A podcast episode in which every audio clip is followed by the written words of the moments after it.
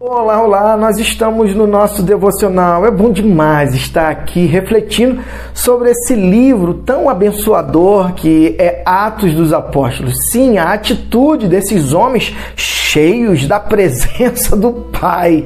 É, foi a presença de Deus na vida deles que fez toda a diferença. Isso é um fato.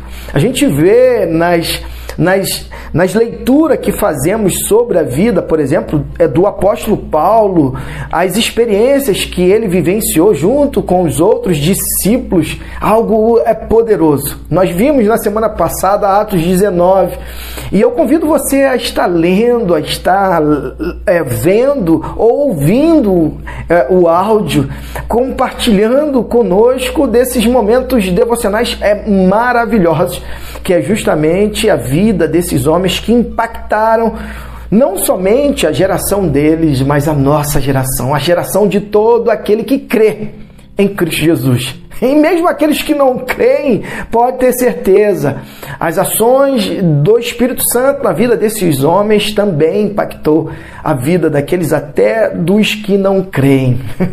Por isso, o mundo foi é, é, é, tem em seu calendário antes e depois de Cristo. É Deus mostrando que Ele está no controle de todas as coisas. É top demais.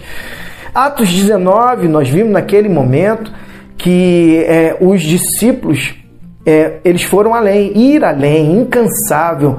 É quem são vocês? É fiel à mensagem, palavra de paz. Foram as reflexões da semana passada. Se você não é, leu, é, Atos 19. Se você não ouviu, se você não assistiu um dos nossos devocionais, faça isso. Tenha certeza que Deus vai ministrar o seu coração. E olha, sua vida não será mais a mesma, porque o Evangelho de Cristo e essa, essas boas notícias eles transmitiram é para a transformação de todo aquele que nele crê.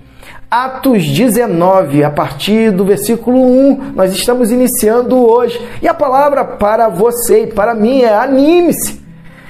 Com a situação normalizada, vocês lembram do que havia acontecido com Paulo lá naquela cidade? É, Demétrio teve que intervir. Então, depois é, de ter normalizado tudo, Paulo reuniu os discípulos e os incentivou, os incentivou a ficar firmes na boa obra em Éfeso.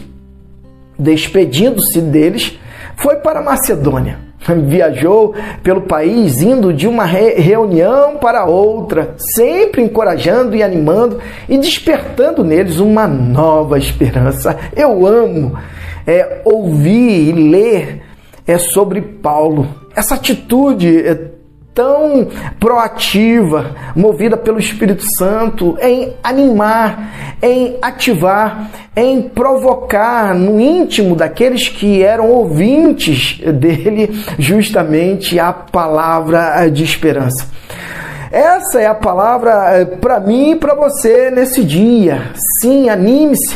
Ainda há esperança.